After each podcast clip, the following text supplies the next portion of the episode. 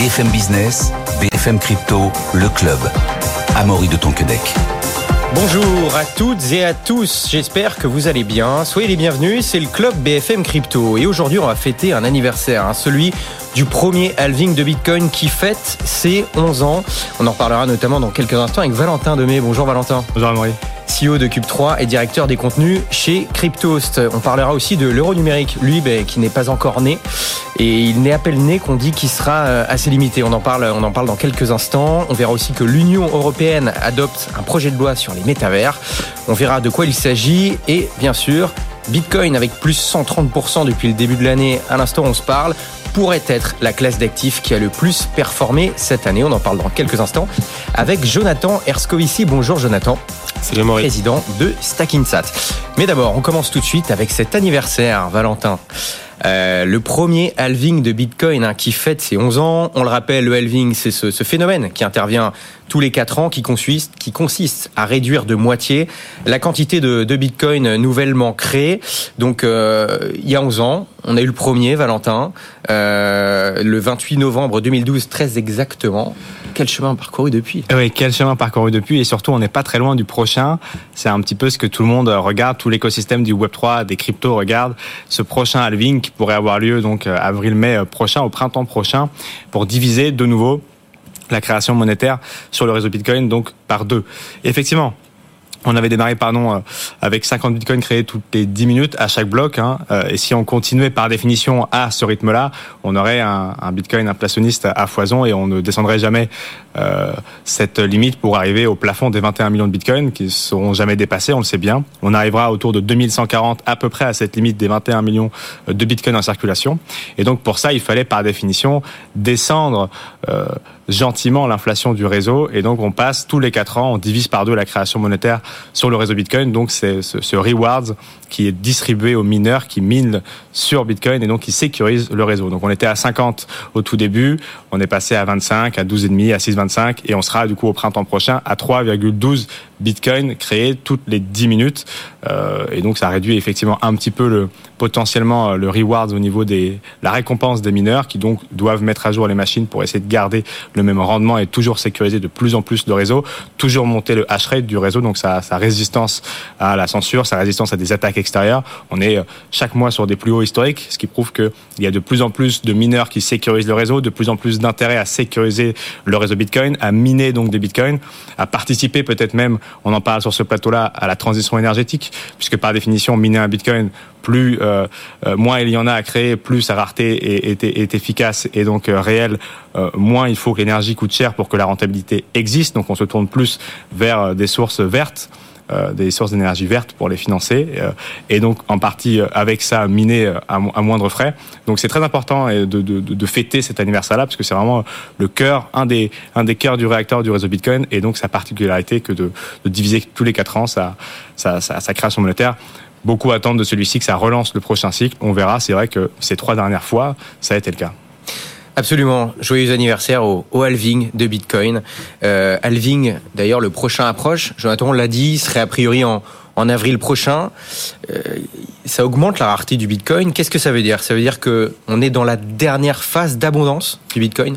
Alors euh, oui, Amaury, et, ça on en parle souvent avec euh, mon associé Joss, et c'est même, je reprends même ses propos, et je trouve ça plutôt bien dit en fait, qu'on rentre dans cette phase, cette dernière phase d'abondance, où là en gros on est à 93% de la supply qui a déjà été émis, euh, donc c'est quand même euh, proche de 100%, mais comme le disait Valentin, on est dans une phase donc de, enfin pardon, la caractéristique principale de Bitcoin, c'est son caractère désinflationniste. Donc effectivement, le halving permet de réduire de moitié la quantité de Bitcoin nouvellement créée.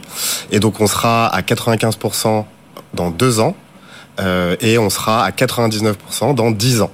Donc c'est vrai que euh, c'est maintenant ou jamais, j'ai envie de dire, même si évidemment ce sera toujours le bon moment pour pour acheter du Bitcoin comme on le comme on le sait. Euh, mais là, on rentre vraiment dans cette dernière phase d'abondance où là, euh, a priori, comme tu le disais, euh, le 20 avril, on serait sur euh, cette date du, du prochain halving. Ouais. Oui, d'ailleurs, en parlant de, de, de prix d'investissement, en disant qu'il n'y a pas forcément de, de, de, de bons ou de mauvais moments pour acheter du Bitcoin, les performances passées ne présagent pas des performances futures, mais la dernière fois que tu étais venu sur ce plateau, tu avais sorti une stat intéressante. qui était que euh, si on avait acheté du Bitcoin et qu'on l'avait gardé au moins 4 ans, on aurait été au pire à plus 142%. Donc euh, c'est assez intéressant. On verra si, si, ça, si ça restera comme ça euh, dans, dans le futur. Il y a aussi, on, on a dit qu'il y avait des records de hash rate, mais on voit aussi qu'on bat des records dans, dans la détention de Bitcoin, même par des particuliers. On voit que les Bitcoins sont de plus en plus immobilisés, qui se retirent de plus en plus des plateformes. Euh, messieurs, qu'est-ce que ça nous dit? Ça veut dire que quelque part, euh, ça encourage, c'est encourageant pour la pour la suite, c'est-à-dire que ça veut dire que les gens qui le détiennent sont prêts à le détenir sur du long terme, et en plus qu'il y en aurait qui seraient bloqués entre guillemets, donc il y en aurait, enfin on dit qu'il n'y en aura jamais plus de 21 millions, ils n'ont pas encore été tous émis, mais quelque part, il y en a, au final, il y en aura de toute façon moins de 21 millions en circulation, ce qui augmente la rareté. Alors effectivement, Boris, c'est un très bon point que les gens ont tendance à oublier. Euh, mais en théorie, donc il y aura jamais plus de 21 millions de bitcoins, donc ça tout le monde le sait. Mais effectivement, il y a plusieurs millions, donc on dirait 2 millions. Alors ça, pareil, les chiffres sont toujours à débattre, euh, qui seraient justement perdus. Euh, et euh, effectivement, depuis notamment euh, la chute de FTX. Alors juste quand on dit perdu, ça veut dire que ça veut dire qu'ils seraient sur des clés privées dont les gens auraient perdu leur leur fameuse seed phrase, leur, phrase de 24 mots, c'est ça Donc perdu à jamais, c'est-à-dire qu'ils sont dans la blockchain voilà. et ils ne bougeront a priori plus. C'est impossible de, de, de, de, les faire ressusciter. Entre enfin ressusciter, ils sont pas morts, mais en tout cas ils sont bloqués. À moins que les propriétaires des dites clés retrouvent justement les fameux 24 mots, mais a priori c'est peu probable. Donc déjà ça augmente euh, la rareté finalement du, du Bitcoin. Euh, et euh, effectivement aujourd'hui et notamment suite à la crise d'FTX où il y a eu une accélération justement euh, bah, de la volonté des gens de sortir leur Bitcoin des exchanges. Et là justement on est autour de 2 millions euh, de Bitcoin encore présents dans les exchanges, donc ce qui encore une fois raréfie la liquidité et donc théoriquement ça devrait avoir une tendance euh, positive pour l'appréciation du prix du Bitcoin à, moyen terme. Et puis avec la, potentielle arrivée des, ETF Bitcoin Spot ou dit au comptant, on peut se dire que vu, que c'est des, ETF au comptant, Valentin, euh, les sociétés qui les émettent sont obligées de détenir du Bitcoin en propre ce qui devrait a priori augmenter le, taux de, de possession, on va dire, de Bitcoin stable, qui ne devrait pas bouger au moins pour un certain temps. Oui, c'est sûr. Effectivement, on parlait des clés privées, ça fait partie. Il n'y a pas de, de, capacité à appuyer sur la blockchain Bitcoin. J'ai perdu mon mot de passe, donc euh, par définition, on peut pas en régénérer un lorsqu'on l'a perdu. Euh, certains, effectivement, c'est sur des clés Ledger. D'autres, les plus anciens, c'est sur des paper wallets, donc des gens qui notaient euh, les 24 mots, voire même justement la clé privée directement sur un papier qu'ils ont perdu. Il y a ce fameux, cette fameuse anecdote de quelqu'un qui a perdu dans son disque dur dans une déchetterie publique qui recherche depuis des années et qui paye des gens pour essayer de retrouver cet ordinateur où il y a des plusieurs dizaines de millions d'euros, dans lequel donc il y a un disque, l'ordinateur dans une déchetterie, dans lequel il y a un disque dur, dans ce disque dur, il y a la clé privée qui permet de faire bouger ces bitcoins et de les retrouver. Bref, ces histoires, on en a plein. Effectivement, on estime à 2 à 3 millions le nombre de bitcoins euh, perdus parce que soit par anecdote où on sait que la personne a communiqué le nombre de bitcoins perdus, soit ça fait tellement longtemps que on n'en entend plus parler, qu'on qu estime que ceux-ci sont perdus, soit ceux qui ont été minés hein, par Satoshi Nakamoto, le fondateur du Bitcoin, au tout début. On estime, certains estiment que Satoshi Nakamoto n'est plus de ce monde et donc que les Bitcoins minés sur les toutes premières adresses par cette entité ne bougeront plus jamais.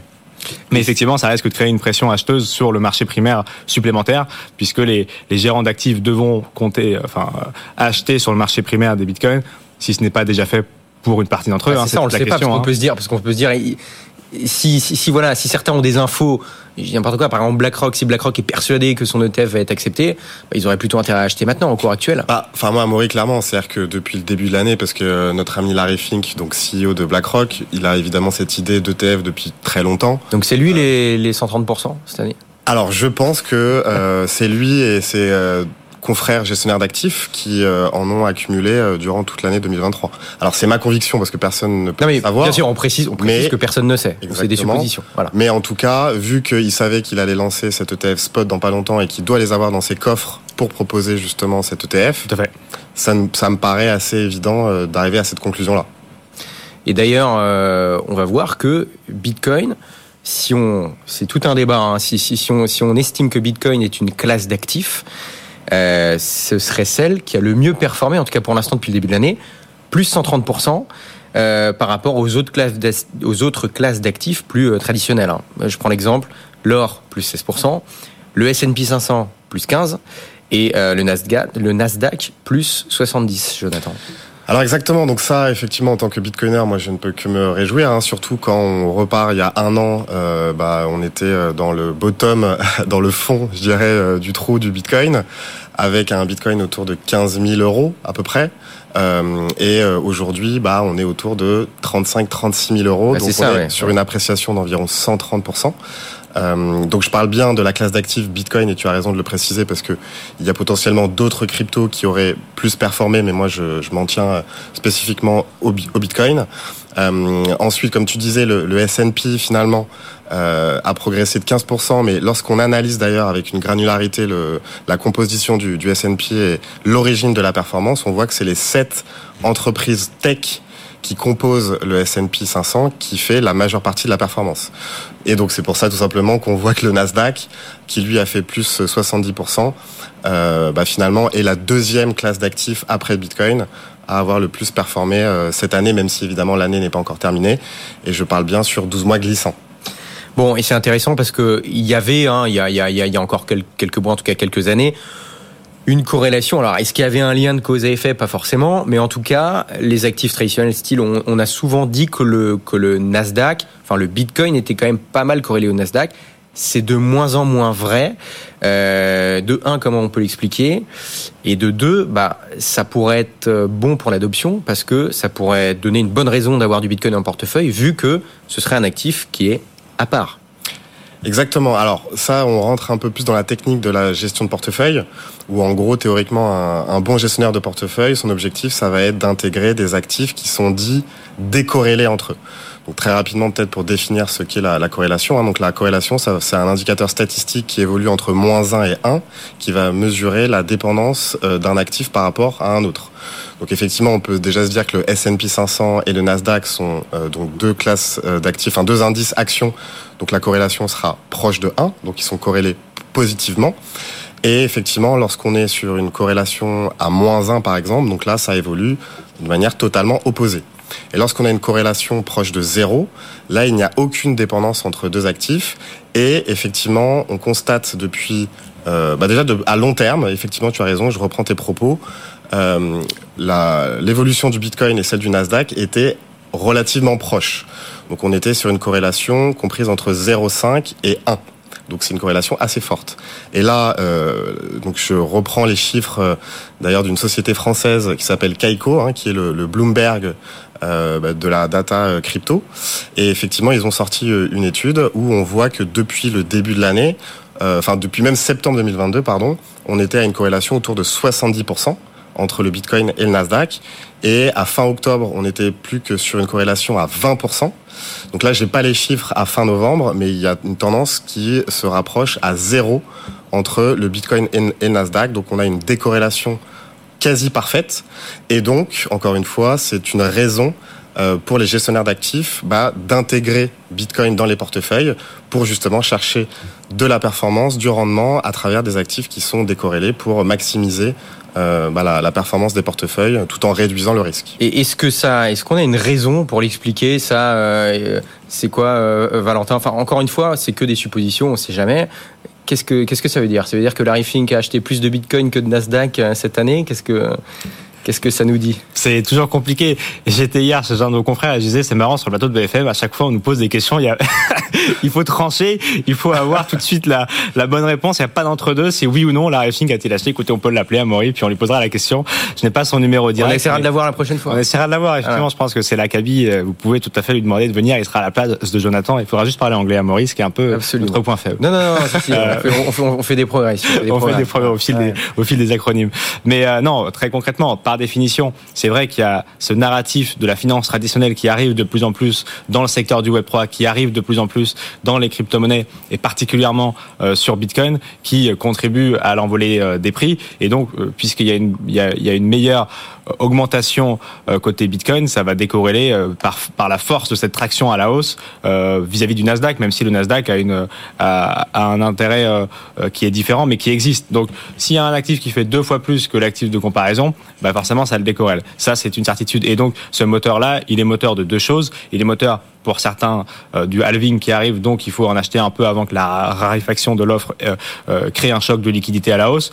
Et puis effectivement, il y a ce narratif des ETF spot Bitcoin drivé par iShare et donc drivé par drivé par BlackRock, qui est le plus gros gestionnaire du monde, qui contribue aussi à ça. C'est-à-dire que beaucoup de gens se disent si avec le nombre de trillions sous gestion BlackRock ne met que X parce que c'est la demande du public. C'est ce que je vous disais il y a quelques mois, j'étais quelques semaines, j'étais à une réunion publique de BlackRock.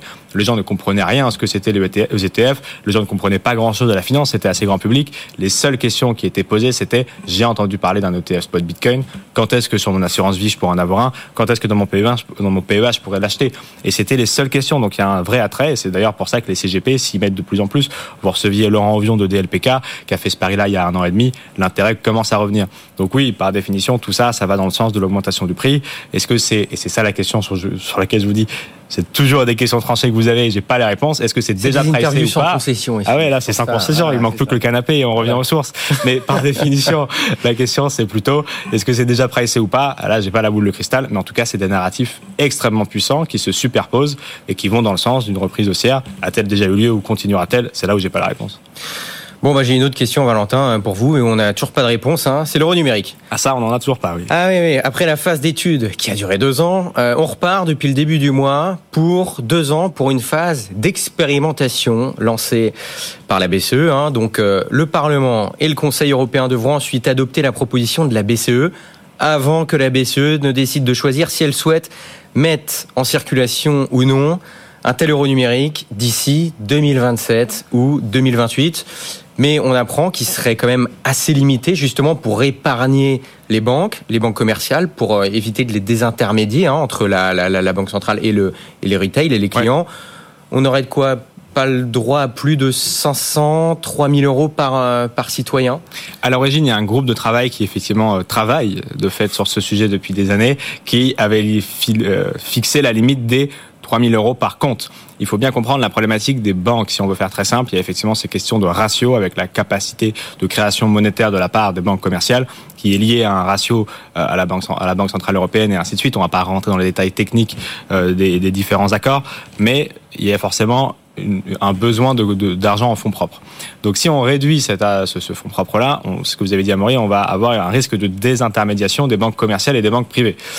Parce que si demain l'euro numérique est en, est en route, s'il existe, vous auriez euh, un wallet avec un compte direct ouvert, non pas dans une banque commerciale, mais dans la Banque Centrale Européenne. C'est ça, pour ceux qui nous écoutent, ça veut dire que les citoyens verraient ça directement avec la, la BCE, la Banque Centrale Européenne, sans devoir passer par des banques commerciales, et ça, ça leur plaît pas beaucoup. Voilà, en ce qui concerne effectivement l'euro numérique de détail, celui qui va concerner la, la population, les citoyens, ça serait ce format-là, si on veut le résumer au maximum, parce que c'est un peu plus complexe que ça, mais s'il faut le vulgariser parce qu'on n'a pas beaucoup de temps, c'est effectivement, vous aurez l'équivalent d'un compte ouvert à la Banque Centrale Européenne, avec non pas un euro caisse d'épargne, non pas un euro Banque Populaire, non pas un euro HSBC, avec un risque potentiel de faillite, mais un euro à la Banque Centrale Européenne, avec peu de risques si ce n'est pas un risque de faillite, parce que la BCE ne peut pas faire faillite. Et donc, il y a cette crainte des banques de dire, il va y avoir un bank run de la monnaie euh, privée vers euh, une monnaie euh, banque centrale avec ce, ce, nouveau dispositif. Donc, il y a eu, pour les rassurer et garder un rôle important de la part des banques commerciales qui pourraient,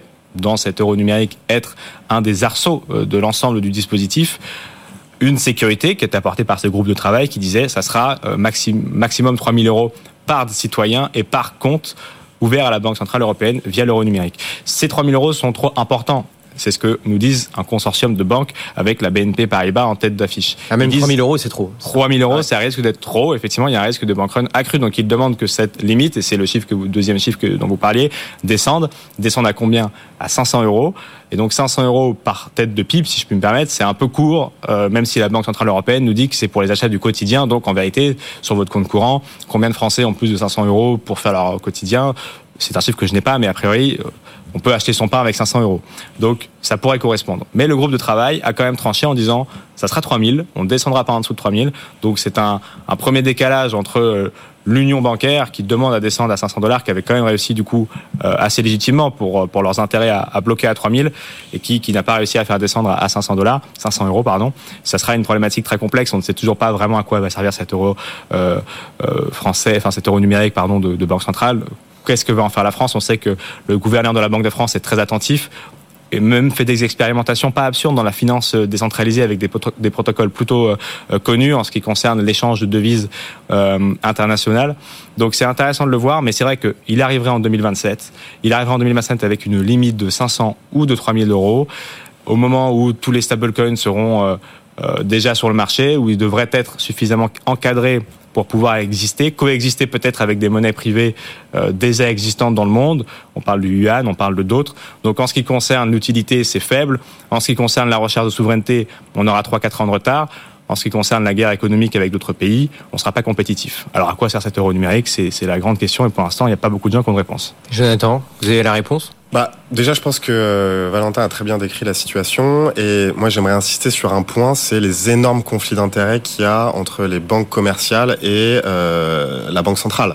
Parce qu'effectivement, et on voit tout l'enjeu de ce minimum que euh, euh bah, que justement la banque centrale a imposé aux banques, euh, parce que les banques elles savent très bien que justement ces 3000 euros, bah, ça peut tout simplement provoquer un bank run, comme l'a dit Valentin, et ce bank run, bah, justement peut aussi avoir euh, pour conséquence une crise systémique.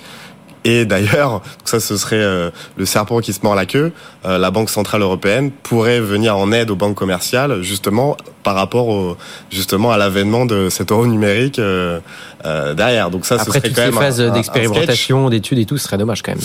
Bah voilà, ce serait ce serait dommage. Donc là d'ailleurs, euh, Valentin, je sais même plus, on en est à quoi la 6 septième phase d'expérimentation? Ça c'est quand même aussi euh, voilà. Ouais, ouais, ça commence à En être tout un cas, il y, a eu, il, y a, il y a deux ans, euh, phase d'études pendant deux ans. Oui. Et là, on vient de rentrer euh, début de mois dans la phase d'expérimentation. Voilà. Mais c'est parce que, par définition, c'est vrai que c'est un sujet extrêmement complexe qui a été très, euh, comment dire, qui a été très euh, euh, rapide lorsque euh, et soudain lorsque Libra, encore une fois, c'est ça le point de le, le- le point de bascule, c'est lorsque euh, Libra a été annoncé par Facebook, donc la monnaie privée de Facebook, avec une panier de devises euh, privées, et donc toutes les banques toutes les banquiers centraux se sont dit, voilà, effectivement, il y a une C'est ça initiative qui leur a fait peur. Bien sûr, il y a une initiative privée qui risque de prendre le pas sur des monnaies de biens publics. Euh, donc, il faut absolument qu'on ait une réponse à ça. Alors, la première réponse a été de, de tuer dans l'œuf le projet de Libra qui s'est appelé Diem et qui maintenant on n'entend plus trop parler. Mais finalement, euh, Facebook n'avait pas euh, totalement tort euh, puisque derrière des stablecoins sont arrivés. Ils représentent plus de 100 milliards aujourd'hui, sur même 150 milliards, tout confondu sur les blockchains aujourd'hui actives. On a euh, effectivement en Chine le yuan qui est qui sert à à vraiment euh, euh, flécher l'argent, à le conditionner à certains. C'est ça, c'est de la monnaie programmable. Donc il y a aussi ce risque-là, à, le, à, à dire effectivement, c'est déjà le cas en Chine. Ce n'est réservé qu'à une certaine partie de la population et vous ne pouvez dépenser votre argent que dans certains commerces. Et si vous dépensez dans certains commerces, vous avez le droit euh, de d'avoir un petit bonus. Donc la Chine s'en est s'en est servi et effectivement s'en sert déjà et continue de son expansion. Donc Facebook n'avait pas tort en le faisant. Les États n'avaient pas tort en se disant il faut pas qu'on perde ce, ce, ce, ce- dit bien public qui est donc la monnaie banque centrale. Et donc il faut qu'on ait quelque chose d'équivalent et qui soit pas issu d'une initiative privée. Mais c'est mal fait aujourd'hui, on le voit bien effectivement, c'est difficile à suivre et, euh, et on ne sait pas par où tirer parce que c'est quelque chose de très récent, même si la réflexion est importante. Jonathan, pour finir, rapidement un petit mot de, de Stackinsat. Euh, vous, avez fait hier une levée de fonds communautaire. hein, Expliquez-nous un peu en quoi ça consiste. Bref rappel de ce qu'est Stackin- euh, Stackinsat. Alors Stackinsat, on a inventé le concept du plan épargne Bitcoin. On a tout simplement euh, démocratisé une stratégie d'investissement qui est très connue, qui s'appelle le dollar cost averaging. Donc c'est l'investissement récurrent. Vous placez une même somme d'argent à partir de 10 euros, donc soit sur la semaine ou sur le mois, pour vous exposer à long terme sur la classe d'actifs Bitcoin. Donc oui, donc hier on a lancé, on a ouvert notre campagne de, crowdfunding auprès de nos 18 000 euh, users. Et l'idée, c'est justement de créer une forme de synergie entre euh, nos clients et la société. On va leur proposer tout un tas d'avantages euh, exclusifs pour justement réunir une communauté qu'on a appelée la communauté des, des stackers. Donc on a pour objectif de lever 2,1 millions. Euh, donc je précise que le ticket d'entrée à partir de 1000 euros, qu'il est possible d'investir à travers un PEA pour avoir des avantages fiscaux liés au plan épargne en, en action, et que euh, bah, tout simplement cette levée de fonds va se clôturer au 15 janvier 2024, euh, sauf si évidemment on atteint l'objectif des 2,1 millions euh, avant cette date. Mais en tout cas oui, on est super excités. Le lancement s'est très bien passé hier, et euh, là il y a tout un tas d'événements qu'on va organiser euh, dans le dans les 30 prochains jours, euh, justement, notamment à Bordeaux. Voilà. Petit euh, teasing sur un événement qu'on va organiser à Bordeaux euh, d'ici la fin de l'année. Voilà, donc à partir de 1000 euros. Donc on aurait même pu payer potentiellement avec un compte euro numérique de la Banque Centrale. Merci beaucoup, messieurs, d'avoir été avec nous. Merci Valentin Demey, CEO de Cube3 et directeur des contenus Merci, chez. Cryptos. Jonathan Erskovici, donc président de Stackinsat. Merci d'avoir été avec nous. Bonne journée, bonne soirée. On se retrouve demain à 15h depuis Station F. BFM Business, BFM Crypto, le club.